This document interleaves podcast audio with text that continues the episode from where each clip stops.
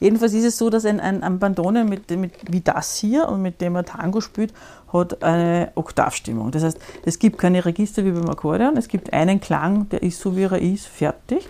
Und wenn ich jetzt einen Knopf drücke, dann höre quasi den Ton Loco, den ich äh, in den Noten anschaue, ja, plus noch klingt mit eine Oktav drüber. Also ich höre immer zwei Töne, aber die Oktav. Das macht es, dass es so ein bisschen scharf klingt. Ja? Also, ob man das jetzt erkennt.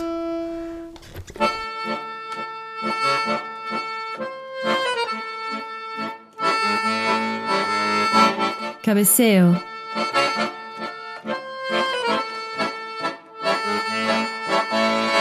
Einladung zum Gespräch über den Tango Argentino. Ein Podcast von Heinz Duschanek. Ich bin heute in dieser Episode zu Gast bei Ingrid Eder und Christian Heitler, äh, beides Musiker. Vielen Dank für die Aufnahme hier bei euch im Studio. Ähm, das Thema ist das Bandonion, weil du, Ingrid, eine Bandonionistin bist, die das auch unterrichtet.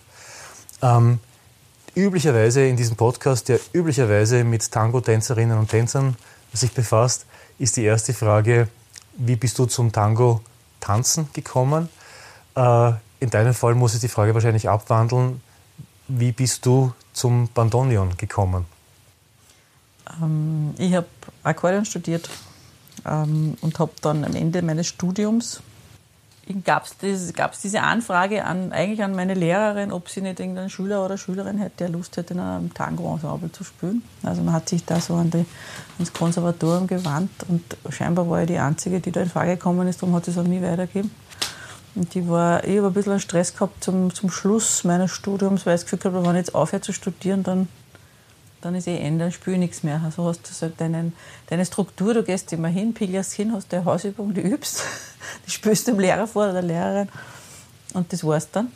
Und dann war ich da sehr interessiert und habe da mich da sozusagen beworben, dass ich das machen will. Bis dahin habe ich mit dem alles gar nichts am Hut gehabt, muss ich ehrlich sagen. Ich habe wohl den, den Dino Saluzzi gekannt und geschätzt, ich habe den Piazzolla nicht besonders mögen. Alte Tangos sowieso nicht gekannt und bin dann mal hin zu einer Probe. Das ist auch das, wo ich den Christian kennengelernt habe. Der hat in der Band gespielt. Und dann hat mir das aber irgendwie taugt. Und, und irgendwie nach Film hin und her, jedenfalls bin ich dann mit eingestiegen als, als Akkordeonspielerin. Und dann gab es aber irgendwie im Umfeld dieses Ensembles ein Instrument, also ein Bandonion, das ich mir ausbauen habe können. Und das habe ich natürlich dann gemacht und habe dann so mühsam Stück für Stück umgebaut. Ja. Von was weiß ich was, 15 Stückeln, eins am Bandonion und 14 am Akkordeon und beim nächsten Konzert dann 13 und 2, so ungefähr. Genau, also das war's.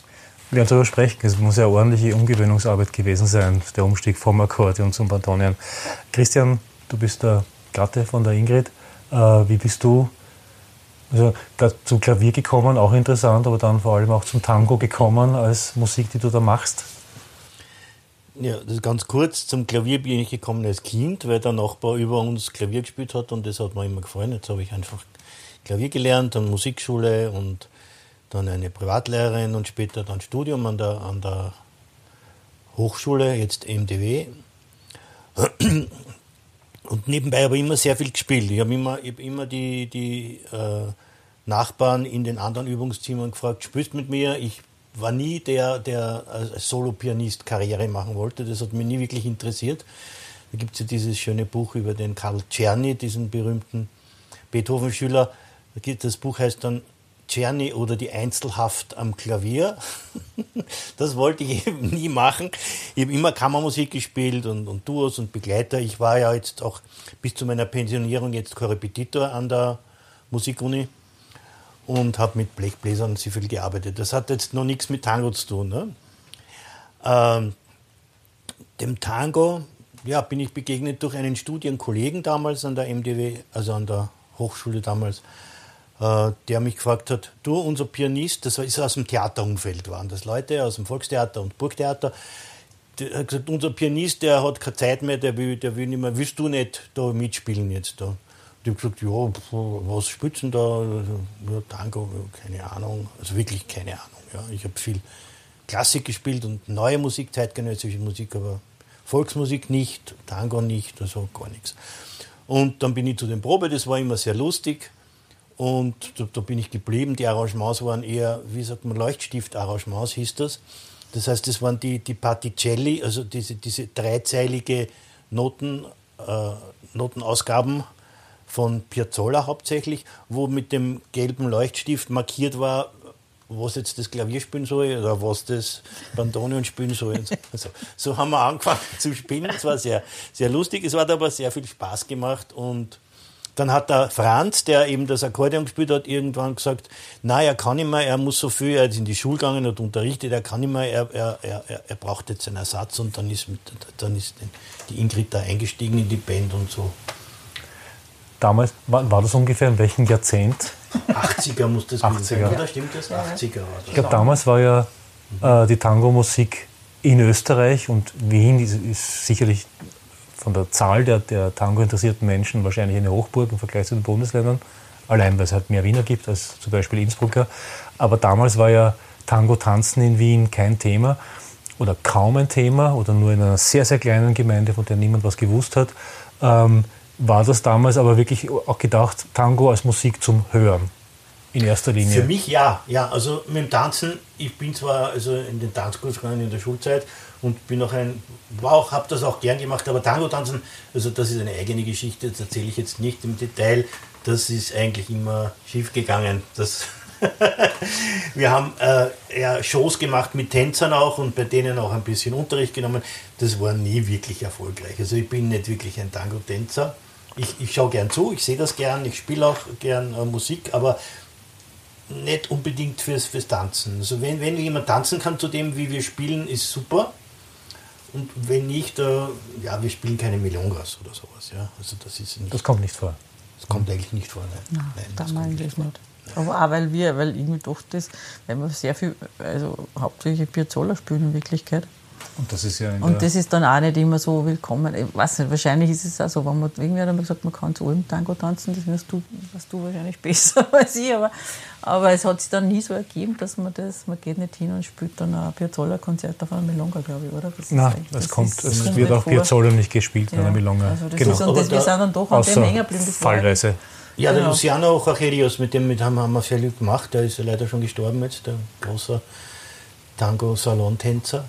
Der hat schon eigentlich ganz- das ganz gern gemacht, auch Piazzolla. Ja, das schon gemacht, aber ja. Natürlich auch die, die, die klassischen Sachen. Klar, also die, die auftreten, die machen das, aber auf einer normalen Milonga, wo so unser eins tanzt, ist Piazzolla aus welchem Grund auch immer einfach kein Thema. Also im Original, allenfalls, wenn es dann ist Neo-Tango wiederkehrt mit Elektroeinflüssen und so weiter, das, da kann man was Lustiges anderes machen, aber nicht, im, nicht in einer Abfolge von Milongas mit Juan D'Arienzo und Osvaldo Pugliese und Osvaldo Freseda und so weiter. Da hat der Piazzolla in Wahrheit nichts verloren, muss man schon sagen. eine Es ist so. rhythmisch- Genau. rhythmisch Es ist auch schwieriger zu tanzen. Man kann sich nicht in Trance fallen, quasi. Habt ihr auch beide mal tanzen probiert? Tango Argentino tanzen? Ja, ja, wir haben das irgendwie so schon mal probiert. Das war eine echte Belastungsprobe unserer Beziehung, muss man sagen. Da haben wir Seid ihr nicht die Einzigen. Da war unsere Tochter, also wir haben eine, eine Tochter und die war dann noch relativ klein, also es ist schon eine Zeit lang her jetzt irgendwie. Und da haben wir uns gedacht, das probieren wir jetzt mal. Also es hätte uns ja beide immer gefallen, muss man schon sagen, oder? Und dann haben wir so ein, ein Wochenende gemacht.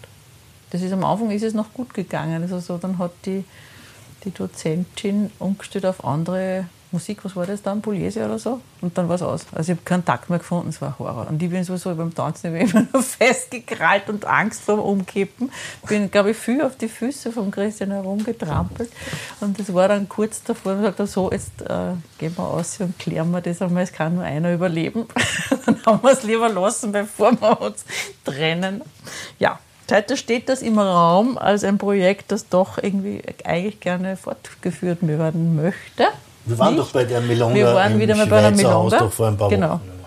Und irgendwie wäre es schon lustig. Aber es ist letztendlich auch so, dass mir denke, man müsste es irgendwann mal schaffen, dass man es einbaut. Also schon. Ich glaube, es macht nur Sinn, wenn man wie gesagt, jetzt tun wir das und dann ist es zumindest auf eine gewisse Zeit hin, hat es eine Chance, dass man das auch regelmäßig betreibt, bis man zumindest irgendwelche Basics kapiert hat. Also, dass man einmal wo hingeht und sich was sagen lässt und dann in einem Jahr wieder auftaucht. Also, Wobei ich muss sagen, sehr scharf, wenn man Anfängern Anfänger konfrontiert mit Pugliese. Also das ist sehr mutig und dass es dann gleich wieder aus ist mit der Lust am Tango tanzen, kann ich verstehen, weil es ist, es ist halt die höhere, die, wirklich die höhere, die höhere Klasse. Aber die, die jetzige Episode beschäftigt sich mit dem Instrument Bandoneon mhm. und du bist Bandoneonistin und da wollte ich fragen, ähm, da man diesen Podcast nur hört und man hat sich auch schon gesehen, aber was ist denn wirklich so der, was sind die großen Unterschiede eigentlich zum Akkordeon? Ich meine, es gibt Dinge, das Gleiche, das sieht jeder, man drückt und zieht. Genau. Ähm, aber dann hört es schon wieder auf, dann glaube ich. Dann hört es schon wieder auf. Also das ist irgendwie so, dass die, es gehört zur gleichen Familie, weil der Ton auf dieselbe Art und Weise erzeugt wird. Ne? Du hast irgendwie eine Zunge aus Metall, die wird in Schwingung versetzt durch einen Luftstrom eine sogenannte durchschlagende Zunge. Das ist bei allen diesen Instrumenten so. Das heißt, wenn, da, wenn, der, wenn der Balk äh, betätigt wird, dann gibt es einen Luftstrom und dann wird irgendwie entweder daran gezogen oder darauf hingeblasen und so bewegt sie die Zunge und dann, dann schwingt sie und dann klingt sie. So, das, ist, mhm. das ist der Punkt, warum es gleich ist. Der Rest ist anders. Ja. Das Akkordeon hast umgehängt.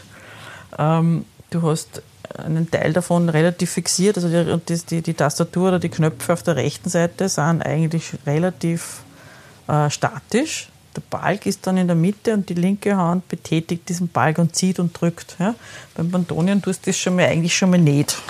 Also dieses, es gibt zwar einen Balk, wo du anziehst, das nehme ich mir offen, aber du ziehst nicht wie beim, beim Akkordeon auseinander. Das ist jetzt die Luft, die man da hört.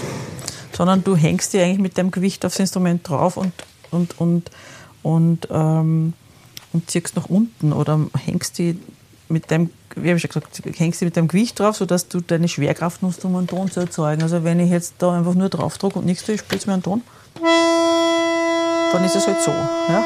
Wenn ich jetzt ein bisschen Gewicht drauf hänge auf das Instrument, ohne es anzuziehen, sondern nur mich schwer mache, Ja, also so steuerst du. Das ist schon mal ein, ein, wesentlicher Unterschied. Dann hast du die Hände nicht frei, die sind in der Schlaufe drin, also die das, wo das auch hältst, das Instrument. Das heißt, nur der Vorderteil der Hand ist frei, die Finger bewegen sich, aber die Handfläche ist quasi ans Instrument angebunden. Das ist beim Akkordeon auch nicht. Du hast volle Bewegungsfreiheit und du nutzt das auch. Ja, beim Akkordeonspielen verwende ich auch den Arm, um irgendwie von A nach B zu bewegen gibt es manchmal Bewegungen, die gehen aus dem, aus dem Ölbogen oder aus dem Schultergelenk aus. Das geht beim Bandoneon alles so nicht, weil das ja da fixiert ist. Ja. Also du arbeitest mit dem ganzen Körper, wenn du das Instrument spielst? Irgendwie schon. Ja, also im Idealfall ist es so, dass die, dass die, die Fingerkuppen einfach die, die Knöpfe berühren und da relativ schon versuchst auch locker zu sein und dass sie da irgendwie bleiben. Aber die Bewegungen, die du machst, natürlich schon den ganzen Körper. Ich meine, sehr viel Herumgerudere macht nicht Sinn, weil das einfach nur stört. Die Knöpfe ja. gibt es auf beiden Seiten? Die Knöpfe gibt es auf beiden Seiten und es gibt nur Einzeltöne. Ja, das ist auch ein wesentlicher Unterschied zum Akkordeon.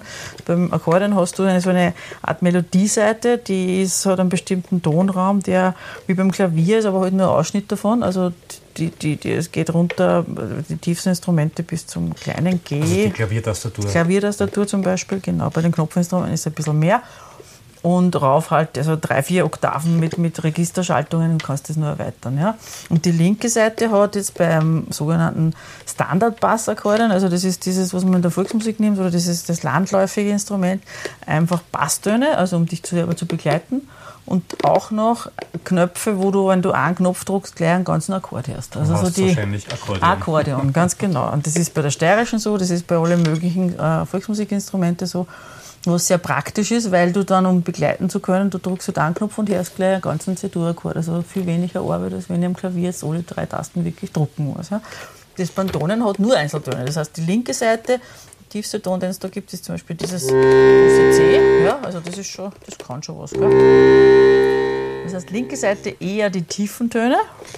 Man geht dann rauf bis ähm, ein, eine, eine halbe Oktav gibt es dann doppelt, links und rechts. Also ich habe da ein C zum Beispiel, das gleiche rechts klingt ein bisschen anders, weil der Klang links anders ist, wenn du das vergleichst. Also die gibt es doppelt. Es gibt so einen, einen, einen kleinen Bereich, wo dies links gibt und rechts, damit du auch irgendwo weiterspielen kannst oder Melodien fertig spielen.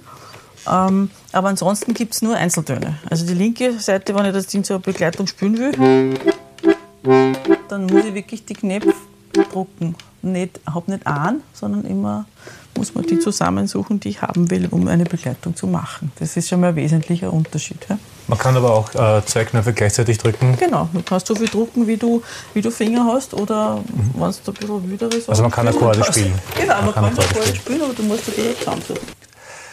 Was ist denn die große Herausforderung eigentlich beim Bandonieren? Und vor allem, was fällt mir noch ein, bevor wir da weitersprechen, es gibt aber auch noch die sogenannte Knöpferlharmonika. Mhm. Äh, die hat ja auch Knöpfe. Aber was ist denn da trotzdem gleich zum Akkordeon oder ist es eh wie das Bandonieren? Nein, das ist, also das ist ein Akkordeon. Die Knöpferlharmonik ist ein Akkordeon und das heißt, du hast das, äh, das ist, bei allen Akkordeoninstrumenten ist es prinzipiell so, die linke Seite hat eher diese Bassfunktion und also hat dann Akkorde oder auch Einzeltöne gibt es dann auch noch. Und die rechte Seite übernimmt mehr, meistens die Melodie. Also meistens, natürlich gibt es immer Ausnahmen. Und ob, das kann sein, dass da eine Klaviertastatur drauf ist oder es gibt einfach Knöpfe. Das ist eigentlich völlig wurscht. Also es hat für den Klang keine, keine Relevanz. Ja. Der Unterschied ist, dass du natürlich beim Knopfinstrument eine wesentlich größere Range hast, weil die natürlich viel kleiner sind und viel weniger Platz brauchen. Das heißt, auf das gleiche Bredel bringe ich einfach mehr Töne auf, als wenn ich die Tasten verwende. Und durch das, wie die angeordnet sind, kannst du einfach andere Akkorde spielen. Das heißt, du kannst sogenannte weite Lagen spielen. Also ich kann jetzt irgendwie so, wenn, du, wenn man jetzt ein bisschen vertraut ist mit, mit Abständen, also eine Oktav zum Beispiel, ein 8 Töne Abstand, wenn du das jetzt auszählst am Klavier, das geht sich jetzt für meine Hand auf dem Klavier geht sich das gerade nur aus. Ja? Du kannst da wahrscheinlich ein bisschen weitergreifen, ich, bei mir ist dann bald aus. Ja? Das ist jetzt auf dem Tasteninstrument, bringe ich dann, sagen wir mal, vielleicht nicht acht, sondern zehn äh, Töne Abstand zusammen, dann ist Ende. Auf einem Knopfinstrument kannst du das, äh, kannst, spielst zwei Oktaven locker, weil die einfach anders angeordnet sind. Also du hast ein, eine andere Möglichkeit, Sachen zu spielen. Ja? Aber sonst ist es völlig wurscht. Taste oder Knopf ist ganz egal. Ja? Beim Bandonien ist es so, dass nur Knöpfe, das ist, ähm, das, da, da ist es so, dass die Reihenfolge, wie, wie sie angeordnet sind, ist ein bisschen durcheinander. wie ich sagen soll. Ja? Und das ist dann die Knöpfe. Challenge. Ja? Das heißt, es hat mit, obwohl Knöpfe, hat das mit dem Knopfakkordeon eigentlich quasi nichts zu tun. Ja? Das schaut halt auch so aus, aber das ist sonst gibt es da nichts Gleiches. Ja. Genau, ich sehe nur weiße Knöpfe. Da ist nicht dabei stehend F, G, A, H, sonst irgendwas, nichts. Ähm, Gibt es da ein System dahinter es oder wie ist das System, entstanden? Also wenn ich, es, wenn ich es richtig weiß, ich hoffe, dass das jetzt stimmt, ist es so, dass es ursprünglich auch so ein Instrument war, mit dem man versucht hat, einfach diese die, die Volksmusik zu spielen äh, aus unserer Gegend, mehr oder weniger Mitteleuropa. Ja? Das heißt, das ist eine das ist Volksmusik mit, genau, Dur, äh, erste Stufe, fünfte Stufe. Und für das ist es gemacht. Ja? Du habt da irgendwie Akkorde, irgendwie die, zum Beispiel, wenn ich da jetzt die Knöpfe nehme, die nebeneinander liegen, also wirklich so ein Finger neben dem anderen hingelegt, so in der Mitte von dem ganzen Zeig. Dann habe ich zum Beispiel, das wäre jetzt ein A-Dur-Akkord auf Druck. Und wenn ich genau den gleichen Knopf wiederverwende und nur anziehe, ergibt sich ein Teil von einem E7-Akkord. Also das passt gut zusammen. Da muss ich nicht viel tun und tue nur hin und her. Das kommt nämlich noch dazu, dass das Bandonion ein sogenanntes wechseltöniges Instrument ist. Das heißt, ich drücke einen Knopf und wenn ich ziehe, kommt das raus und der gleiche Knopf auf Druck ist ein anderer Ton, so wie bei der steirischen zum Beispiel. Ja. Ist der Abstand bei den Tönen aber dasselbe bei allen Knöpfen oder gibt es da Unterschiede? Nein, das ist immer was anderes, weil du einfach von diesem, es geht um diesen Akkord. Ja. Ich habe da den Akkord, den spüre ich da jetzt. Falsch. So, ja.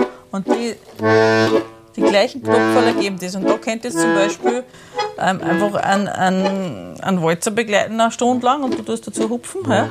Und ich muss nichts tun, als immer die gleichen Knöpfe drücken. Und einmal durch anziehen und einmal durch schieben. Ja? So. Und das, die Akkordfunktion, weil der Abstand der Töne zueinander ja auch nicht der gleiche ist, ähm, ergibt dann auch, dass es unterschiedliche äh, Abstände gibt zwischen Zug und Druck. Das ist in so einem Kernbereich aber nur so. Es ist nicht überall so. Ich habe den Akkord, ja, und der Rest ist irgendwie noch dazugefügt. Vielleicht, weil man sich gedacht hat, immer nur zwei äh, Akkorde spielen, ist das auch ein bisschen wenig. Ne? Es gibt ja so, so äh, Akkorde oder Harmonikinstrumente, auch, die jetzt nicht so ausschauen wie das Bandonion, sondern wie Akkorde und die auch mit ganz wenig Töne, weil das war der Ursprung. Man hat, man hat ein Harmonieinstrument, das man herumtragen kann, das man so baut, dass es sich der, der Schuster aus dem Nachbardorf auch leisten kann. Ja? Und nicht ein Riesenklavier oder ein Orgel oder sonst was, was dann auch irgendwo steht und man nicht mitnehmen kann zum Tanz. Und dann spielt man halt für die Gaudi. Ja? Und dann kommt man drauf, dass man vielleicht doch zwei Töne mehr hätte gerne als die drei, die man da hat. Und dann kommen wieder zwei Töne dazu. Und dann nur ein bisschen und dann nur ein bisschen. Und beim Bandonen ist es halt dann so, dass dann irgendwie eine, eine Reihenfolge sich ergibt, die dann ein bisschen durcheinander ist. Wenn du es jetzt siehst, das Ich sehe Nummern bei den Knöpfen Genau, dabei. das ist zumindest. irgendein eigenartiges Griffsystem, das ich ehrlich gesagt nicht beherrsche. Weil die Leute nach einer Griffschrift gespielt haben ursprünglich. Also gar nicht nach Noten, sondern da sind diese eigenartigen äh, Zeichen auf die Noten gestanden Also wie und die bei haben nach. Gitarrentabulaturen, wo Genau. man die Seiten aufgezeichnet sieht und weiß, okay, fünf auf der untersten E-Seite muss ich drücken, fünfter Bund. So ist es. Ähm, konnte man nach diesen Griffsymbolen spielen und Genau. musste nicht Noten lesen können. musste nicht Noten lesen können, hat nur dieses Griffsystem gekannt und war damit irgendwie in einer gewissen Weise, wahrscheinlich war das praktisch. Also das, dieses eine Griffsystem kenne ich nicht. Ich weiß nur, dass es das ist und ich habe mich um das ehrlich gesagt nie gekümmert. Man sieht es ja nicht. Also das ist rechts von mir. Ich schaue nicht hin. Was da daneben steht, ist mir herzlich wurscht, ehrlich gesagt. Ja? Es gibt eine große Klappe auch, äh, wo der Daumen drauf liegt. Was macht die? Luft. Das muss relativ geschwind gehen, weil gerade beim, beim ähm, du spürst ja viel auf Zug und wenn ich jetzt irgendwas spüle, äh, wir einen langen Ton so und jetzt ist da aus, jetzt mache ich schnell zu, weil ich will wieder weiterspielen auf Zug.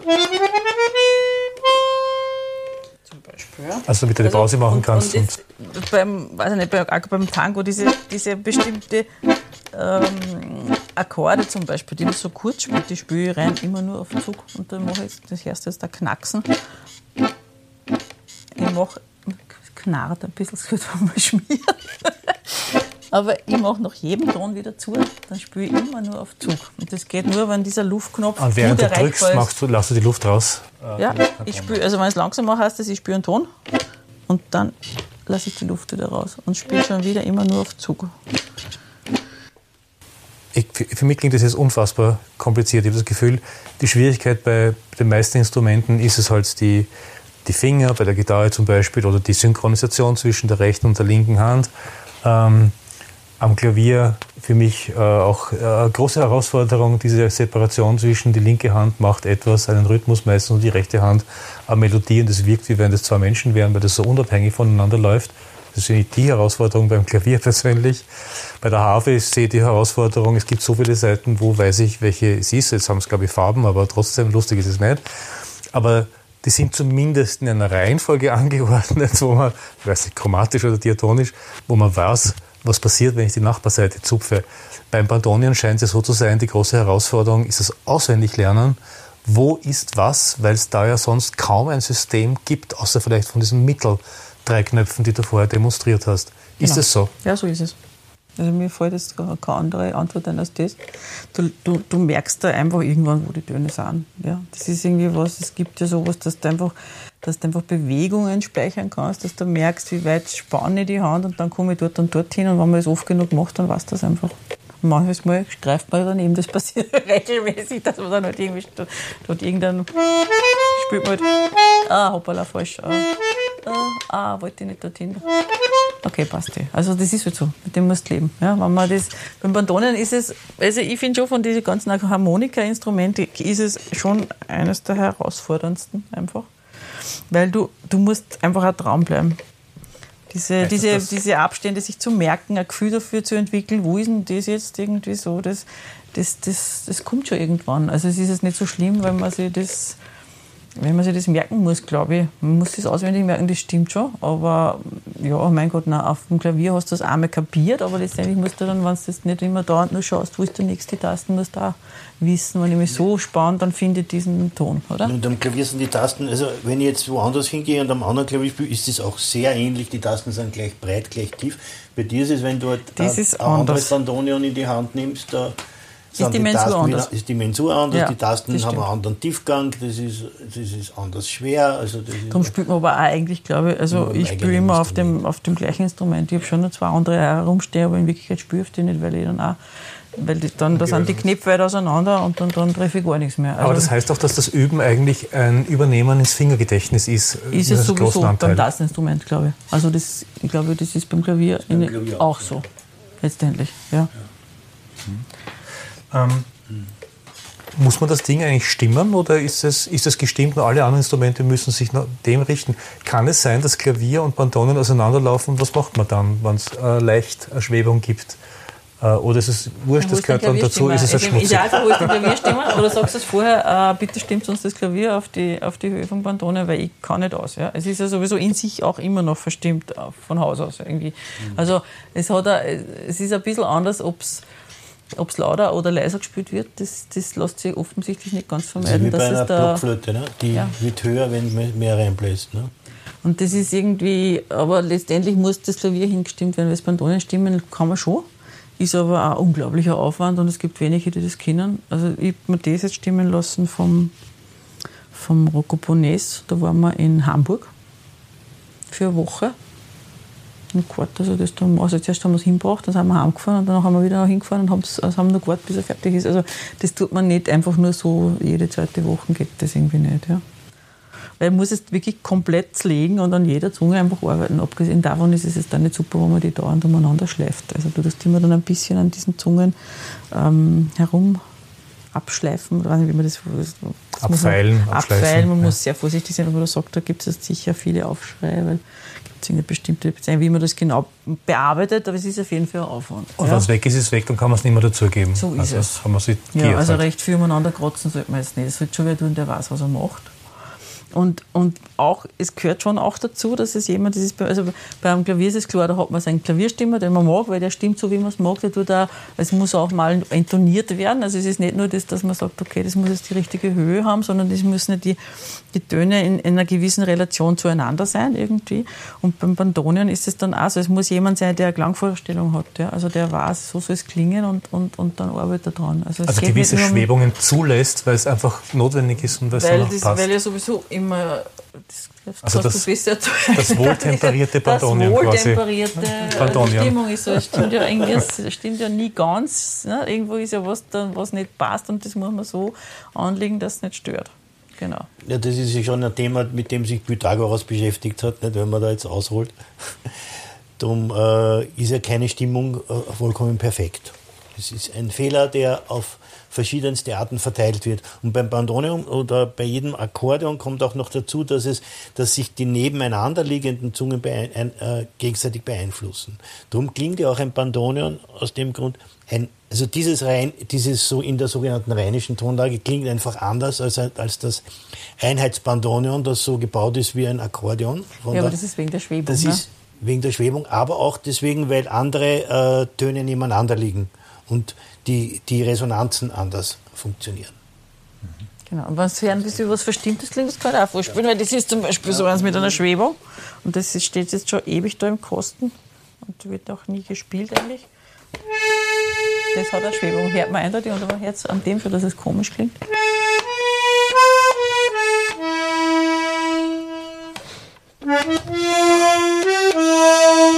Also das hat eine Schwebung, das heißt für ein Tango letztendlich aber dann auch eben nicht brauchbar, weil Tango und Schwebung, das geht irgendwie nicht aus. ähm, bleiben wir noch kurz beim Instrument selber. Ähm, das gibt's Gibt es das in unterschiedlichen Qualitäten und von welchen Preisen spricht man da, wenn man sich eins an, äh, beschaffen möchte? Und oh. wenn man es lernen wollte, wie würde man es eigentlich dann angehen, quasi mit Instrument? Ja, das, ich glaube, beim, beim, Lernen ist sicher das, das eine Instrumentenbeschaffung sicher mal die erste, erste Hürde. Also ich mag einfach gern diese alten. Das meine ist, das habe ich zufällig gekauft von jemandem, der es in Argentinien gekauft hat und dann irgendwie doch nie gespielt hat und mein damaliger Akkordeonbauer hat ihm es eingeredet, er soll es doch hergeben, bevor es vergammelt am Dachboden. Dann hat er mir es verkauft. Ein Tiroler Bergsteiger war das. Und das ist ein altes Instrument. Also weiß ich jetzt nicht genau, aber schätze mal so, was ist das 20er Jahr, ne? Ein Tres B, sogenanntes Tres B. Und den Klang, ich, ich habe noch nie ein Eiches gehört, das so klingt. Also vielleicht habe ich da ein bisschen einen, einen Hau, das kann schon sein. Ja. Aber es, gibt, es werden inzwischen auch wieder neue gebaut. Und es gibt auch, auch beim Bandonen verschiedene Systeme. Es gibt da welche, die schauen schon so aus. Also ein Kollege von mir hat eins, das ist ein sogenanntes Begriff-Bandonen. Das heißt, es ist tatsächlich von der Anordnung der Knöpfe so gemacht, dass es dem entspricht, wie diese Knopfakkordeons sind. Und ist also mehr System haben. Genau, mehr System haben hat ein bisschen eine andere Art und Weise. Ist ein bisschen, also die Knopfel sind nicht so breit auf, angelegt wie hier, sondern ein bisschen äh, länglicher, zieht sich weiter runter. Der Riemen ist auch ein bisschen länger und er muss, er geht mit der ganzen Hand durch, soweit ich, wenn ich das richtig erinnere, und spült auch mit dem Daumen. Also das ist ganz eigenartig. Es gibt viele verschiedene Systeme. Letztendlich entscheidest du für, äh, für ein Instrument, was, was du lernen willst, welches System dann schaust du mal, dass du das Instrument kriegst. Und bei dieser alten rheinischen Tonlage, so wie das ist, ist es wirklich schwierig, weil, weil es kaum noch welche gibt. Du hast ja schon ein paar Mal gesagt, rheinische Tonlage. Was heißt das in Kurzfassung, wenn das geht? Das heißt, dass es, also ich weiß jetzt gar nicht, warum heißt das rheinische Tonlage, keine Ahnung. Ich glaube, das hat irgendwas mit dem Exodus der Firma Arnold zu tun, dass die dann, irgendeiner ist dann, nachdem die ja verstaatlicht wurden, irgendwie äh, im, im, Westen hat er nochmal neu gestartet. Also ich glaube, da gibt es irgendeine Geschichte, keine Ahnung, ja, weiß ich nicht mehr. Jedenfalls ist es so, dass ein, ein, ein Bandone mit, mit, wie das hier und mit dem er Tango spielt, hat eine Oktavstimmung. Das heißt, es gibt keine Register wie beim Akkordeon, es gibt einen Klang, der ist so, wie er ist, fertig. Und wenn ich jetzt einen Knopf drücke, dann höre quasi den Ton Loco, den ich äh, in den Noten anschaue, ja, plus noch klingt mit eine Oktav drüber. Also ich höre immer zwei Töne, aber die Oktav. Das macht es, dass es so ein bisschen scharf klingt, ja. Also, das ist erkennt. Die zweite Möglichkeit ist das sogenannte Einheitsbandonion. Also das ist eine Weiterentwicklung, wo man immer drauf kommt, es ist schon ziemlich kompliziert so zu spülen. Ja, und, und das da alles mit Zug und Druck und umeinander, keine Ahnung wir machen es doch anders. Wir bauen jetzt doch Instrumente, die, die gleichtönig sind. Das heißt, Zug und Druck ist gleich. Also diese eine Schwierigkeit ist mal weg, dass ich nicht jeden äh, Ton dreimal lernen muss, sondern das, wenn ich den Knopf weiß, dann, dann spült er das. Und wir machen eine Schwebung drauf, weil die Schwebung passt viel besser zur Volksmusik bei uns oder zu irgendeinem Foxtrot in Deutschland, wo es herkommt. Ja, so rumst die, rumst die Musik. Und damit sind alle, die dann irgendwann haben sie, glaube ich, auch aufgehört, diese, diese Bandonas zu bauen mit dieser Oktavstimmung. Und wenn du das Tango spielen willst, was die meisten, die Bandonen lernen, ja eigentlich meistens wollen, dann kannst du das ähm, vergessen. Mit dem Einheitsbandonen geht es nicht, weil du hast die gehört zuerst. Also das ist ein Klang, der geht sich einfach für ein Tango nicht aus. Ja? Und wenn man es jetzt wirklich sucht, es gibt schon immer wieder, es gibt Leute, die die was verkaufen oder, oder es gibt einen, den Carsten Heveling in, in Wuppertal, der eine unglaubliche Sammlung hat von alten Ersatzteilen von irgendwelchen alten Bandonions, die halt kaputt sind und wo er dort das eine drum und das andere drum aufgehoben hat. Und dann auch wieder Sachen, wenn wo es auftaucht von irgendeinem, äh, was weiß ich, was uns haben, noch was aus irgendeinem Dachboden oder so, dann Sachen wieder repariert und zusammenbaut. Aber es ist relativ selten. Also Aber es gibt, es, gibt schon, es gibt schon auch in der rheinischen Tonlage Instrumente, die neu gebaut werden. Gibt es auch, genau. Gibt es schon ein auch. Also glaube ich, sogar, die sie da Weil man so doch ein bisschen Stimmt. die Leute motivieren kann, dass es ist doch was zu finden. Man kann sich auch was bauen lassen. Es ist halt immer eine Preisfrage. Was, mhm. ja. Aber, wenn ich das richtig verstehe, wenn jemand Bandonion spielen kann, heißt das nicht, dass er Bandonion spielen kann, weil wenn er ein anderes Instrument in die Hand kriegt, kann das wieder geht anders, gar äh, geht gar nichts mehr, weil das ist alles anders, alle Knöpfe, also fast alle. Es geht schon, also wenn es jetzt auf, auf so wenn, wenn die, die, die Anordnung der Knöpfe ist dann schon gleich, also rheinische Tonlage heißt, ist dann gleich. Ja. Manche haben dann nur einen Ton mehr in der Tiefe, das, aber es gibt da, äh, äh, schon etwas, was, was bei allen dann gleich ist, wenn sie so gebaut sind. Und Sie sind manchmal sind die Knöpfe, es gibt, glaube ich, grundsätzlich zwei Korpusgrößen. Meins ist das kleinere, was ich sehr angenehm finde. Und die, dann sind die Knöpfe manchmal ein bisschen weit auseinander. Ja? Das heißt halt dann, du musst dich wieder an die neue Mensur gewohnen. Das geht dann schon, grundsätzlich. Du musst nicht komplett alle Knöpfe umlernen. Aber, aber schon, also zwischen diesem B-Griff, C-Griff, rheinische Tonlage, Einheitsbandonen gibt es Unterschiede. Und da hast du dann ein System und bei dem bleibst du da. Du unterrichtest ja auch in Wien. Ja. Äh, und hast also Schüler und Schülerinnen. Aber also nicht Bandoneon. Also ich muss schon sagen, ich unterrichte in der Musikschule Akkordeon. In der Musikschule gibt es keine Bandoneon-Schüler. Das ist. Und Privatunterricht Bandoneon? Nicht wirklich. Nicht wirklich, ja. einfach, weil es einfach Also eher so, wenn jemand kommt und sowas lernen will, dann, dann, dann mache ich das gern, dass ich mal was zeige, wie geht denn das grundsätzlich oder auch mal Noten, die ich habe, weitergebe, aber, aber für einen regelmäßigen Unterricht. Ist das also wirklich ein Instrument, das man eigentlich sich selbst beibringen muss, daher in der Praxis? Ich glaube, es gibt schon auch noch ein paar Bandoneonisten, die, die auch unterrichten, weil das weiß ich jetzt nicht genau. Der, der Alci Ing zum Beispiel, ein super Bandoneonist, der in, in, äh, in Wien lebt. Also könnte man vorstellen, ob der unterrichtet. Da bin ich jetzt ehrlich gesagt ein bisschen überfragt, weil, weil ich eher so für mich allein dahin tue. Wisst ihr eigentlich, ich meine, das Instrument ist ja in Deutschland entstanden, in Sachsen im Erzgebirge. Es gab vorher eigentlich ein anderes Instrument oder ein ähnliches, es hat geheißen Konzertina. Und dann hat der Heinrich Band äh, sich das angeschaut und hat beschlossen, das zu verbessern und es ihm gleich den Namen aufgedrückt, Bandonion, so ähnlich wie Akkordeon, halt Bandonion und dann äh, ist weitergemacht worden. Äh, wie kam das dann eigentlich nach Argentinien und warum ist es dort so groß geworden und, und, und so wichtig geworden und speziell im Tango natürlich so wichtig geworden und hierzulande spielt es ja in der Volksmusik in Österreich wahrscheinlich schon gar nicht, aber in Deutschland wahrscheinlich auch nicht gerade die große Rolle. Also ich wüsste nicht, dass eine richtige Volksmusikgruppe das äh, im Einsatz hat. Bei uns sowieso nicht, da war es auch nie. Also es war bei uns, glaube ich, hat es das eigentlich nie gegeben.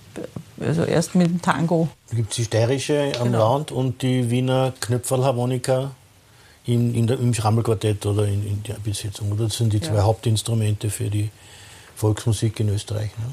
Ich glaube, es ist ja, warum auch immer, aber so, so historisch ist es eher so, dass so in Deutschland eher der, sozusagen der, der, der westliche Teil hat mehr Akkordeon gespielt und der Osten hat mehr Bandonion gespielt. Warum auch immer. Es gibt ja noch immer diese Bandonion-Orchester. Gibt's ja, ja, aber nicht mehr so wie, also so, so groß. Viel, das sind alles ja. alte Herren. Die aber ich glaube, das ist zum Beispiel ein Grund, warum es beim Weil, in der, also Kurt Weil in, der, in, in, in den Opern, ist dann originaler Bandonion angeführt. Also da spielt Akkordeon mit. Ah, Bandonion, Entschuldigung. Drei Groschenoper ja, und ist kein Akkordeon. Und nicht, weil der unbedingt der mhm. wollte, glaube ich, sondern weil das halt dort irgendwie üblich war. Das ist das Akkordeoninstrument gewesen, das da in Berlin oder so, also eher im, im östlicheren Teil einfach das übliche war. Ja. Da das war ein Arbeiterklasseninstrument, Absolut. wenn ich das richtig äh, genau. verstehe. Und nicht in der Hochklassik und der Hochmusik genau. ein Thema. Ähm, Darum gab es ja dann auch Probleme. Also die, ich glaube, es war schon auch mit der Grund, warum dann, ich glaube, haben sie es zum Teil so wurde es sogar also nicht gut angeschaut, aber nicht, weil sie das Akkordeon nicht haben wollten, sondern weil, weil man diese Arbeitervereine nicht haben wollte in der Nazi-Zeit. Dann, dann gab es dann schon so Probleme. ja, mit dem Tango gab es ja auch Probleme. Ja. Mit, also auch sowohl in Argentinien als auch dann mit, bei den äh, Europatourneen. immer so. Und warum Argentinien, ich nicht, aber ja. ich nehme mal an, es ist, also die, die, die, die Geschichte ist, also die, die ich jetzt kenne, ist eine Gerüchtegeschichte, ist einfach die, dass man, dass es mit Auswanderern einfach mitgefahren ist, ja. Und das war irgendwie praktisch, weil der Tango war ja in den, also man sagt in diesen, in diesen, im Rotlichtviertel da, also einfach mit Flöte und Gitarre, weil die, weil die waren transportabel. Und dann gab es äh, manche Häuser gab es ein Klavier, da haben sie halt mit Klavier gespielt, aber und dann sind sie draufgekommen, dass es mit Harmonien das wunderbar funktioniert und irgendwer hat dann möglicherweise, ich meine, ich war nicht dabei, ja, wahrscheinlich irgend so ein transportables Klavier ne, namens Bandoneon mitgebracht und hat da mitgespielt und das haben sie gedacht, ah, das klingt aber gut, das passt. Und dann hat einer eine Geigen gehabt und irgendwie hat sich dann über die Jahrzehnte dieses sogenannte Orchester Typica entwickelt, also eigentlich ganz komisch, äh, von, weg von Flöte und Gitarre, die sind immer dabei. Ne? Also der Piazzolla hat so, das, so eine Ovation, so eine halbakustische Gitarre mitgehabt in seinem Quintett, aber das ist der einzige. Alle anderen Tango-Orchester haben keine Gitarren mehr. Ja, in der kleinen Besetzung gibt es immer, ne? Nicht. Schon. Das ist schon. Also Duo ist immer Gitarre ja, und dann ist, ja, schon. Genau. Ja, aber das sind, das sind schon die Leute aus, aus, die, aus diesem Umfeld, aus dem Tango Nuevo-Umfeld. Bei diesen großen Orchestern eben und auch in der, in der Goldenen Area ähm, da gibt es ja dann Ex Bandonion-Exzesse. Also Bandonion muss ja im Tango gewesen sein, die E-Gitarre äh, der heutigen Rockmusiker. äh, wobei ich kenne keine Rockband, die fünf E-Gitarristen hat, aber es gab Orchester, Juan D'Arenzo gibt es ja ein berühmtes Video, da spielt er Loco und man sieht ihm mitgehen mit der Musik und quasi Luftbandonion spielen vor seinen Bandionisten und die legen sie kräftig ins Zeug. Ähm, sensationelles YouTube-Video. Ähm, Wie ist denn da die, die, die Rollenaufteilung des Bandonions bei solchen bei so großen Orchestern? Wenn so viele da sind, spielen die dann alle das Gleiche, damit es halt auch mehr Wucht hat oder, oder ergänzen die einander? Da bin ich ein bisschen überfragt. Also das, was ich kenne an, an so Partituren, die wir uns angeschaut haben, wir haben ein paar so mal probiert, ein bisschen so alte, aber es gibt einfach so tolle alte, alte Tangos, die wir die schon einfach, die wir versucht hätten zu spielen. Gell? Aber das gibt schon, also gibt es eine erste und eine zweite Stimme, die spielen nicht das gleiche, aber der Rest ist dann schon verdoppelt. Also dann spielen zwei erste, zwei zweite oder so irgendwie, so wie halt sonst auch im Orchester man einfach die Stimmen aufteilt. Und zum Teil dann schon, wenn es dann noch mehr sind, dann spielen die dann die in der Stimme das gleiche nochmal, weil es dann einfach fetter wird. Oder weil es mehr Orchesterklang hat, dann einfach so. Also es gibt diese zwei, äh, diese zwei Elemente. Das eine ist das Rhythmische und da sind natürlich fünf Bandoneons einfach kräftiger. Die spielen die Akkorde in verschiedenen Lagen, dann das klingt dann wirklich wuchtig. Mhm. Und die andere Seite ist diese, diese Melodien oder wie der Luciano immer gesagt hat, Variation. Also wenn so virtuose Lines kommen beim, beim wie heißt das, dieses Secreto Major ist das ganz berühmt, das sind die, die, die da wirklich sehr virtuose Linien spielen. Und die spielen dann in, in Quartabständen oder so, wie Big Bands, also dieser Bläs, diese Bläsersätze, die so in, in Sechstakkorden oder so in Parallelen dahin fetzen, muss man sagen. Also das ist schon sehr, sehr, sehr, sehr beeindruckend wenn die Bandoneonisten dann also so Soli spielen, so gemeinsame, ausgeschriebene Ja, weil das irgendwie Doppelgriffe spielen ist hm? wirklich schwierig. Das also so und, und, schnell spielen, dann ja. Terzen oder Sechsten, das, ist, das geht so partiell mit ein paar, aber nicht über ganze Passagen. Unmöglich, ja? das, da greifst du einfach nicht mehr.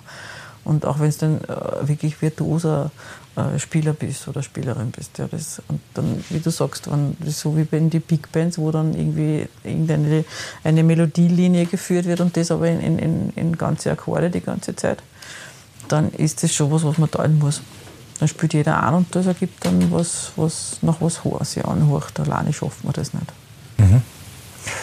Äh, es gibt ja im Tango, also ein bestimmendes Rhythmuselement ist ein Marcato als ich mich eingelesen habe und auch mir angeschaut habe auf YouTube. Also dieses, diese Betonung entweder von jedem Beat in einem Tag oder nur auf 1 und 3 und 2 und 4 sind schwach. Also das ist Jumba oder äh, dass der Pugliese da möglicherweise erfunden hat, das Wort auch dafür. Ist dafür das Bandonien verantwortlich oder hat es vorher schon gegeben Ach, wahrscheinlich? Nicht, weißt du das? Keine Ahnung. Also beim Pugliese macht sie das Klavier, ne? Ja, genau, macht das Klavier. das ist mit dem so, eins, eins ein Akkord auf zwei Cluster ganz tief und ganz hoch oder nur ganz tief und auf, auf, auf drei wieder ein Akkord und auf vier wieder diesen, diesen ganz tiefen Cluster. Das ist das Schumba beim, beim Pugliese. Das, weiß nicht, ich, ich habe das jetzt gar nicht so, so im Ohr, wie das Bandonion macht das mit, ja schon. Aber die Farbe, Pugliese war Pianist, also da muss man schon sagen, ich weiß nicht, wie das bei den, bei den anderen, bei Troilo gibt es das ja gar nicht, das sieht ja ganz anders aus. Der hatte auch drei Bandonions gehabt oder sowas. Noch. Da kenne ich mich, also leider kenne ich mich auch zu wenig mit der Musik aus. Aber ich denke mal, ja. was, ist so, was ein Akkordeoninstrument betrifft, ist diese, dieses Spitz, die Art von Spitz, wenn wieder mal meinen ewigen Amollakkord, aber so, sowas, das, das bringst auf einem Akkordeon nicht zusammen. Ja, das ist, das ist schon jetzt das Instrument und der Korpus, wenn man da immer so mit den Füßen am Boden äh, du, musst dann, du hast ja? das jetzt auf einem, auf genau. einem Knie sozusagen und, und magst eigentlich mit der Ferse, genau, die du Akzent, hebst und ne? runter. Das heißt, genau. du, nutzt wirklich mhm. dein, das, das, ist, die, die, die, diese also das Aufprallen ja, quasi. Das Ab, richtiges Aufprallen. Also das ist manchmal so kurz, dass man gar nicht mehr eigentlich weiß, was das, der Ton ist wurscht. Ja, also es geht um die Percussion. Wir noch kurz bei der Musiktheorie. Ich hoffe, das ist nicht zu äh, zu theoretisch wird. Aber du hast vorhin gespielt eben als Beispiel für, dass es ja doch eine leichte Möglichkeit gibt, Kantonen zu spielen, diesen A-Dur-Akkord und mit, glaube ich, Druck und auf Ziehen kommt ein E7-Akkord. Genau, und so wer ein bisschen sich ne? mit Musik auskennt, weiß, genau. das ist ein 5-1 oder 1-5-System. Äh, wie im Jazz zum Beispiel. Gibt es und das ist ganz klar erkennbar. Wer die zweite Stufe, die fünfte Stufe und die erste Stufe hintereinander hört, weiß, das ist Jazz. Das geht nicht anders, kann man gar nicht anders äh, sich anders vorstellen und anders definieren. Blues ist auch ganz leicht erkennbar. Die erste Stufe, die vierte Stufe, die fünfte und wiederum zurück zur ersten Stufe. Gibt es im Tango, vielleicht auch wegen den Madonnien, äh, oder das schon so vorbereitet ist, äh, ebenfalls eine Kadenz, die sagt, das ist eine Grundtango-Harmonie. Die, die meisten Tangos halten sich daran oder ist das völlig frei? Kann alles sein. Ist mir nicht nichts bekannt. Und ich meine, das, was da jetzt beim, was, was jetzt vorgespielt habe, diese A-Dur E7-Geschichte, das ist genau, das ist, finde ich, ja das Lustige an dem Instrument, das ist das, was leicht geht, das brauchst du im Tango nicht. Es gibt kein A-Dur E7. Viel fällt mir nichts ein. A-Moll. E7 aber, A-Moll Ja, aber, am Schluss. aber, nicht? Also dieses aber das greift wieder fünfte anders. Stufe Genau. betont und, und, und die Auflösung ganz leise, das ist so, so ein Klassiker. Das ist das Einzige, was jetzt so typisch aber harmonisch, also mit, mit Mollparallelen. Diese in- in- 2,5, 2,5, 2,5 macht der Piazzolla, aber das ist Das wieder ist Piazzolla. Das sind auch so, so, so Line-Klischees, die, die abfallende Tonleitern, die, er- die er dann mit, mit Akkorden überbaut. Das ist typisch für Piazzolla. Genau. Aber das ist nicht, Aber im, das im, ist nicht Tango im, im klassischen Tango genau. ist das nicht so der Fall. Ihr habt ja beide, ja, bleiben wir mal kurz bei den, bei den großen äh, Bandonianisten, äh, weil du sagst, du hast Piazzolla zuerst eigentlich nicht mögen und jetzt spielt ihr aber eigentlich äh, in erster Linie, glaube ich, Piazzolla-Musik. Also was ich glaube ich noch nicht gesagt habe, ihr habt so einen, einen Tango-Band, kleine Orchester, ähm, heißt Tango La Bocca und welche ah, wird da in erster Linie nur Piazzolla gespielt oder etwas anderes auch? Eigentlich schon. Eigentlich schon. Wir haben eigentlich nur Piazzolla und, und äh, Kompositionen von Freunden, von Komponisten zeitgenössischen haben, haben wir auch schon gespielt. gespielt, genau. Immer wieder Aber mal so ein bisschen traditionelle Kinastera haben wir gespielt, ein bisschen Stravinsky haben wir gespielt, also Genau, so ein bisschen die lustigeren. Also es gibt vom Satie einen, einen, wie heißt der? Tango perpetuell. Genau, also solche Sachen dann eher. Aber wir kommen halt aus der Klassik. Das ist, also das ist mit den alten Tangos ist schon ein, so ein, ein etwas, was ich immer, ich zumindest immer gern gemacht hätte, aber ich kenne ja in Wirklichkeit einfach zu wenig Wir aus. haben immer probiert, Sonja Ja. Cinquecento, aber wir haben das irgendwie dann nie gespielt im Konzert. Ja, das hat nicht ja. richtig funktioniert. Also das Nein. ist was, du hast eine andere Art umzugehen mit den Sachen, die wir einfach zu wenig kennen, muss man leider sagen, wissen wir zu wenig. Also ich kann es zu wenig, ja. Ich spiele im Duo gern so Sachen, also ödere Sachen, aber dann sind das auch immer irgendwelche Arrangements, die nicht ganz traditionell sind eigentlich. Da fehlt mir einfach das Wissen, ganz ehrlich. Das steht so auf der großen Agenda von wegen, wenn ich dann mal Zeit habe, werde ich mich damit beschäftigen. Aber da müsste man sich auch irgendwie eigentlich einen Unterricht holen von Leuten, die das wirklich kennen. Und das da gehöre ich nicht dazu. Nicht wirklich. Das hat auch nie funktioniert. Also wenn wir sowas gespielt haben, dann hier und da mal, vor allem ich habe das dann auch dem Christian immer versucht, ihm einzureden, geh, machen wir doch sowas auch. Und das hat sich dann angehört, immer so wirklich so etwas bochen. Also eine, Wir haben es dann wieder sein lassen. Ich habe dann wieder, ja. eingesehen, Ja. dass es nicht unsere Kernkompetenz ist. wir werden länger warten müssen auf einen Tarenzo bei euch. Ich glaube schon, da müssen wir ein bisschen üben. Bis wir das zusammenbringen. Wenn wir so weit sind, sagen wir, dann kommst du zu uns. Weil du gesagt hast, äh, Piazzolla hat das erst nicht gefallen, jetzt spielst du aber fast nur Piazzolla. Was war denn da so die, der, einerseits der Grund, warum es dir nicht gefallen hat am Anfang und dann der Grund zu diesem Schwenk, jetzt gibt es halt, wenn ihr auftretet, überhaupt nur Piazzolla-Musik, wie wir gerade gehört haben. Ich weiß jetzt nicht mehr, warum es mir nicht, das, das hat mich nicht wirklich so interessiert. Habe es irgendwie so vom, vom, vom oberflächlichen Wahrnehmen, man dachte, das ist nicht, ich weiß nicht. Ich war da eher, also das ist aber eine, eine persönliche Geschichte. Was mich mehr interessiert hat, waren einfach ähm, ein bisschen schrägere Sachen. Ja, also ich habe viel so zeitgenössische Sachen gehört, ich habe viel, also nicht gespielt, sondern gehört, es geht eher um das, was ich mir angeguckt habe, gern. Ähm, mehr so John Zorn und so weiter. Also so, ähm,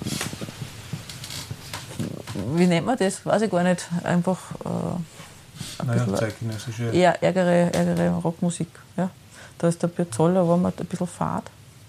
Ich habe den Dino Saluzzi immer, den, den habe ich irgendwo zufällig entdeckt, das war immer spannend und der hat aber auch viel so Jazzgeschichten gemacht. Also da gibt es eine wahnsinnig schöne CD mit Charlie Hayden zum Beispiel. Das ist aber auch nicht Tango, sondern das ist halt irgendwie seine Musik, aus, fertig. Ja.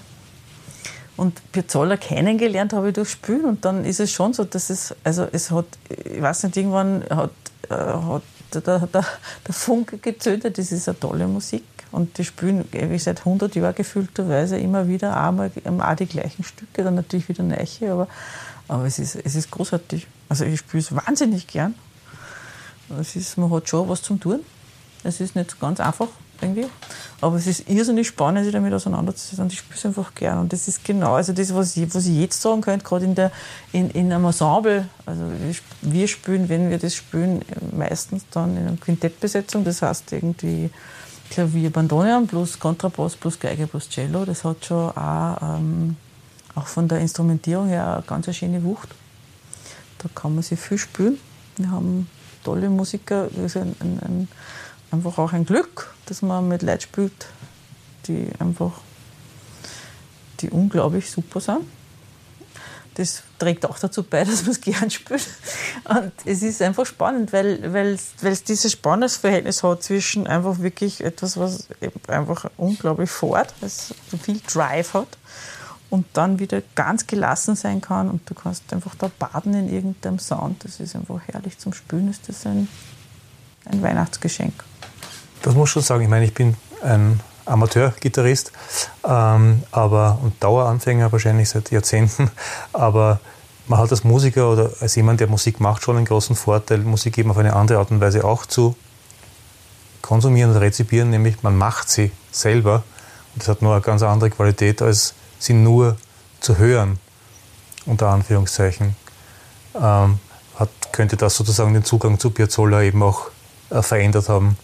Ich glaube, es ist bei jeder, also bei jeder guten Musik ist es so. Wenn du dich mit der auseinandersetzt, dann findest du da was, was, was, was, was nachdenken kannst, wo du was spürst, was du einlassen kannst. Wo, es geht immer um Intensitäten, es geht um irgendwelche interessanten Dinge, die man sich plötzlich denkt, wo man draufkommt. Und letztendlich geht es um Kommunikation. Also, und in einem Ensemble ist es immer, also gerade bei dir, bei, bei, bei, wenn jetzt von Tango redet, bei anderen Sachen genauso, aber da ist es ganz extrem so, dass es auch, wie der Christian vorher gesagt hat, auch diese Aufteilung immer zwischen, es gibt die Rhythmussektion sozusagen, ja, es gibt wenn der halt her sozusagen, schaut, dass man nicht das, das Timing verliert. Und, und andere haben gerade Melodien zu liefern und dürfen sie dann auch ein bisschen aus dem Fenster lehnen, weil sie eh gehalten werden und dann nicht anstürzen. Ja. Und also diesem, dieses Spannungsverhältnis ist einfach spannend. Also wie weit kann ich gehen, wie weit hänge ich mir aus, wie leise kann ich werden, wie laut kann ich werden, wie laut ist eigentlich nicht Blödsinn. Wie leise kann ich werden? Wie, wie sehr kann ich den Spannungsbogen irgendwie so spannen auf, wie langsam kann ich werden, ohne dass das dann irgendwann bricht? Ja? Also wie lange da halten sie mich noch? Und, diese, und das wechselt ja auch immer so. Also da ist jeder mal dran. Ja? Darf einmal auch ähm, die eine Funktion oder die andere übernehmen. Und, und das ist einfach spannend in der Auseinandersetzung. Und das ist auch beim Spielen, das ist wie beim Gespräch, beim Guten. Das heißt, eine Nummer, die er spielt an einem Abend, ist nicht dann dasselbe wie, der, wie der an einem anderen Abend. Das, die Kommunikation zwischen euch untereinander ist dann eine neue. Genau. Natürlich gibt es Dinge, du machst nicht komplett das Gegenteil von dem, was du vorher gemacht hast. Das wäre Unsinn. Ja. Aber, aber ein bisschen spürt man sich schon. Es ist, es ist ziemlich anders, obwohl es nicht improvisiert ist, wie ein Tango nicht improvisiert ist. Ja. Also es ist nicht wie Jazz. Die Musik jetzt. Die Musik, ja, ja. Der Tanz schon, ne? Tanz schon. Tanz schon. Die Musik gar nicht. Das ist fix aufgeschrieben. Man kann also Diminutionen, also Verzierungen in der Melodie machen. Das ist aber schon das Limit eigentlich. Ne? Genau, Oder? man macht dann da ein bisschen was und da ein bisschen was. Aber ja, genau. eigentlich spielt man das, was in den Noten steht. Was in den Noten steht. Das Trotzdem ist es vom, äh, vom, vom, vom, Gefühl, von der Kommunikation, auch vom Tempo, alles ist jedes Mal ein bisschen anders. Ja. Genau. Wie geht es mit eurem Ensemble, äh, Tango La Bocca? Wann habt ihr es eigentlich gegründet? Schon länger her oder? Das ist schon sehr lange her, glaube ich. Weiß ich gar nicht. Wir haben, also da, wo, wo, wir also wo ich angefangen habe, Tango zu spielen, also in dem Ensemble, die wir damals gespielt haben, das ist jetzt eben aus die 80er Jahre, Mitte der 80er Jahre, das haben wir irgendwann aufgehört. Das war also ein gemischtes Programm aus alt und neu und ganz glücklich waren wir damals nicht. Also wir haben uns da irgendwie dann ganz gut über das verständigt, dass wir beide das nicht so wahnsinnig super gefunden haben. Ich glaube auch deswegen, weil es nie so gut funktioniert hat letztendlich. Ja. Also das ist irgendwie diese alten Sachen zu spülen. Das war mhm. immer so ein Annäherungswert und eh ganz nett, das zu spülen, aber nicht unbedingt was, was sie wer anhören muss, ganz ehrlich. Ja. Und, ähm, und dann haben wir das mal lassen, haben dann halt einfach unsere Piazzolla, unser Piazzolla-Projekt begonnen. Und im Laufe der Zeit hat sich dann das ergeben, dass wir halt unsere Mitmusiker gefunden haben. Aber wie lange das jetzt her ist? Wir spielen recht selten. Gibt's, aber wir spielen schon lange. Ja. gibt's Alben, CD-Aufnahmen? Haben wir nie was gemacht. Auch deswegen, weil es mit Piaz also wir, eben, wir spielen für Piazzolla und Piazzolla ist mühsam zu- aufzunehmen letztendlich. Das ist mit die Rechte eine ganz schwierige Geschichte und da haben wir uns eigentlich nie das Gefühl gehabt, dass wir das jetzt unbedingt müssen. Noch eine CD dazu machen, wobei dann sowieso das Original immer besser ist, das, was was man noch spielt. Wozu? Es ist ein, ein Live-Erlebnis auf alle Fälle, ja. Also das war ja auch.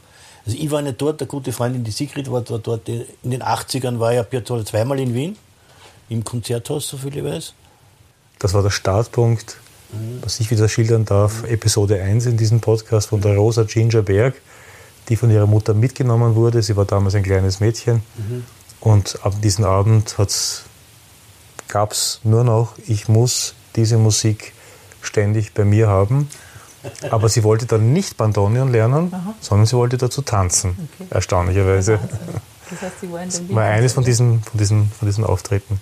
Nein, das ist eine der, ich finde immer noch, es ist eine meiner Lieblings-CDs, also die ist wirklich einfach großartig, ja. Das ist Gibt ein unglaublich. Live-Mitschnitt von, von, von einem Vom Konzert, Konzerthaus, Wien- genau. Wien-Konzert, ja, Genau. genau. Das ist großartig. Eben genau, das ist immer besser als das, was wir da zusammenfuschen wahrscheinlich. Und, Ja. und, aber wenn wir, wenn wir live spielen, ist, ist doch was anderes. Ja. Also wie bei jeder Musik einfach. Ne? Genau. Darum machen wir es auch und lassen es nicht bleiben. Also das Projekt, wenn ich das richtig verstehe, ist es nicht euer Hauptverdienst, sondern Nein, das ist unsere Ja, Liebhabergeschichte. ein Hobby, ja. Das viel, spielst viel, Ich- spielst ja. viel, viel im Theater und ich bin Pensionist. Genau. in, ich glaube, dass das Bandonion, also der Wunsch, Bandonion zu lernen, äh, überhaupt der Tango wahrscheinlich im- einen Aufschwung hat oder hatte.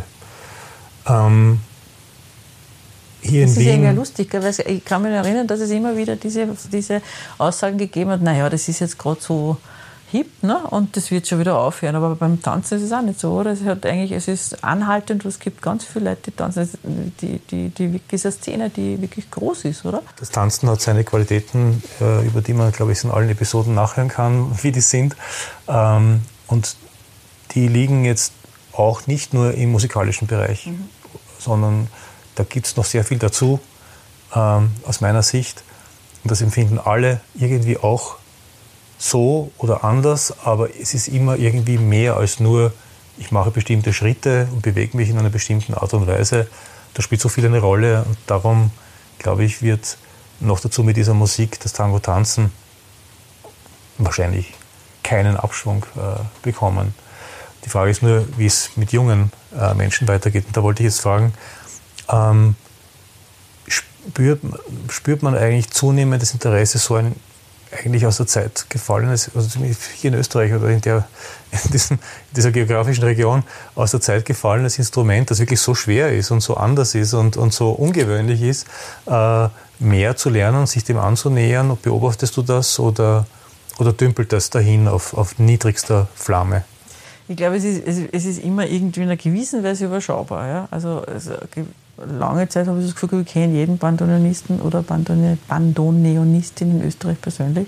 Mit Klaus Peyer, haben den Namen noch gar nicht Ja, erwähnt, glaube genau. ich, muss man aber sagen jetzt. Mit, mit, mit, mit Adresse und allem. Also so wirklich, das kann man sofort aufzählen. Ja. Das ist nicht mehr so, glaube ich.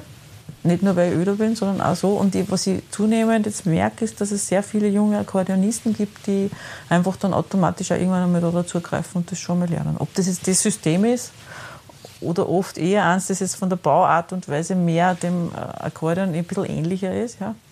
was man jetzt wahrscheinlich beim Tourhorchen nicht unbedingt merkt. Also das ist eher was, was den Spieler an sich oder die Spielerin selber betrifft. Für was entscheide ich mich jetzt? Und es gibt viele, die dann eher dort bleiben, wo sie ähm, logischerweise schon zu Hause sind und da schon einfach auch einfach was erwischen und treffen, als sie wieder ein neues Instrument aufzuhalten.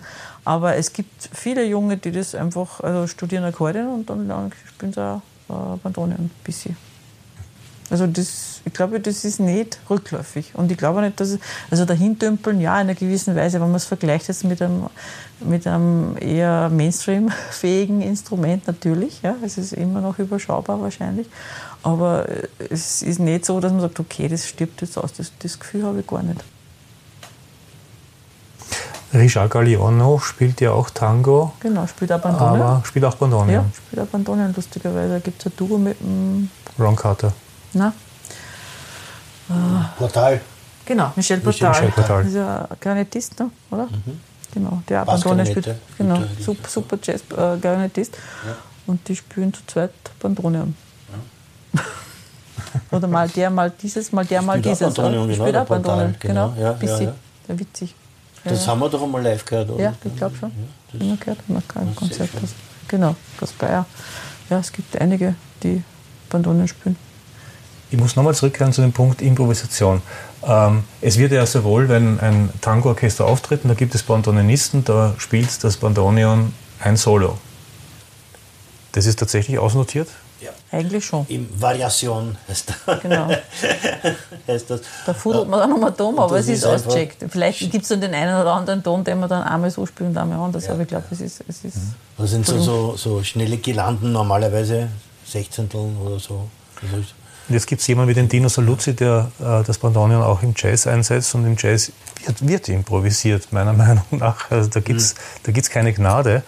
Ähm, kannst du, also weil dich das ja auch interessiert hat, eben diese schrägere Schiene und ich nehme mal an, Jazz ist halt schräger als äh, klassische äh, Volksmusik oder Polka, aber kannst du improvisieren auf dem Bandonion oder ist es noch einmal ein, ein, ein Zusatzaufwand, den man sich da antun muss, um, um da reinzukommen? Oder musst du das schon auch vorbereiten und ins Fingergedächtnis holen und dann wirkt es wie ein improvisiertes Solo, weil es halt einfach schlicht und ergreifend nicht anders geht? Dass du dir im Moment ausdenken kannst, was du jetzt spielen wirst aufgrund der Akkord-Harmoniestruktur, die jetzt gerade durch die Band, das Ensemble geliefert wird. Also, in, wenn wir in Amol bleiben, kann ich das schon. Es hängt von der Tonart ab. Ansonsten nicht. Also, ich kann nicht improvisieren. Nicht. Also, grundsätzlich einfach eher nicht. Ja? Weil, weil ich mm, weiß nicht warum. Warum ist eigentlich wurscht. Ich kommst von der nicht. Klassik. Ich komme von der Klassik. Ich habe mich nie genug damit beschäftigt. Ja? Ja, Böse Zungen sagen bei- mal nach Zahlen, aber Ja, nein, sicher, genau. Und das ist halt irgendwie eine andere Herangehensweise. Also Improvisation heißt einfach, dass ich irgendwie sehr viel, sehr viel äh, Tonarten einfach in die Finger habe, aber auch im Kopf, vor allem im Kopf in Wirklichkeit. Und mich da einfach eingekocht habe und bewegen kann. Und dann, dann tun die Finger halt sich auch so bewegen, dass sie von, von, von A nach B gelangen, ohne dann auszusteigen. Ja. Und, und in A-Moll bin ich gut eingekocht. Also wir haben viele Tangos in A-Moll schon gespielt. Das geht schon, ohne dass ich es jemals geübt hätte. Ja. Aber mit anderen Dingen habe ich mich so wenig beschäftigt. Ich glaube, fürs Improvisieren musst du dich, du musst dich damit beschäftigen. Du sitzt einfach stundenlang und tust deine Tonleitern spielen einmal als Basis und horchst die ein und dann schaffst du mal ein gewisses Rüstzeug hinauf. wobei Tonleiter hier spielen ist wahrscheinlich nicht lustig. Ist das Na ja, richtig? das, also, nein, es ist, es ist nicht da unbedingt. springen Es die gibt- Finger hin und her. Ja, aber es gibt da so Sachen, die, die gehen eigentlich besser wie es auf, auf einem anderen Instrument. Was weiß ich was, wenn man da so eine Chromatik. Geht leicht, weil es so schön da durcheinander liegt. Also gerade deswegen, weil es durcheinander liegt. Genau. Manche Sachen sind echt super. Ja, schön. Nein, aber man muss sich damit beschäftigen und ich glaube, das, das eine ist, äh, die Finger müssen sich bewegen und wissen, wo sie hingreifen. Das machst du, indem du deine Tonleitern übst. Und das andere ist, dass du vielleicht einfach auch wirklich äh, Harmonielehre le- lernst und weißt, was das bedeutet. Gut, aber Stufe 1 mal überhaupt Bandonion zu lernen, ich hoffe, äh, wir haben Gusto gemacht, dass vielleicht der eine oder andere sich überlegt, hm, wäre nicht schlecht. Du, ja, also Instrument besorgen ist auch ein schwieriges Thema wahrscheinlich hier, aber man kann sich vermutlich eines Mal auch ausborgen, um zu schauen, ob es einem überhaupt liegt, um, um dabei zu bleiben. Genau. Und irgendwie so Thema, man muss einfach schauen. Wenn man es eilig hat, ist es schwierig, aber mit ein bisschen Geduld lässt sich doch immer manchmal was auftreiben. Und wie gesagt, es gibt auch, in, also gerade in Deutschland gibt es glaube ich zwei oder drei, die auch reparieren und durchaus auch dann helfen, wenn man sagt, hey, ich brauche ein Instrument, hast du was oder weißt du was, wohin ich mich wenden könnte. Das wird schon möglich sein, glaube ich. Ich bedanke mich herzlich für das angenehme Gespräch und äh, mein Wissen über Bandonion hat es ordentlich zugenommen. Ich wünsche euch alles Gute fürs, und vor allem für das Ensemble. Tango La Danke. Bocca. Danke. danke.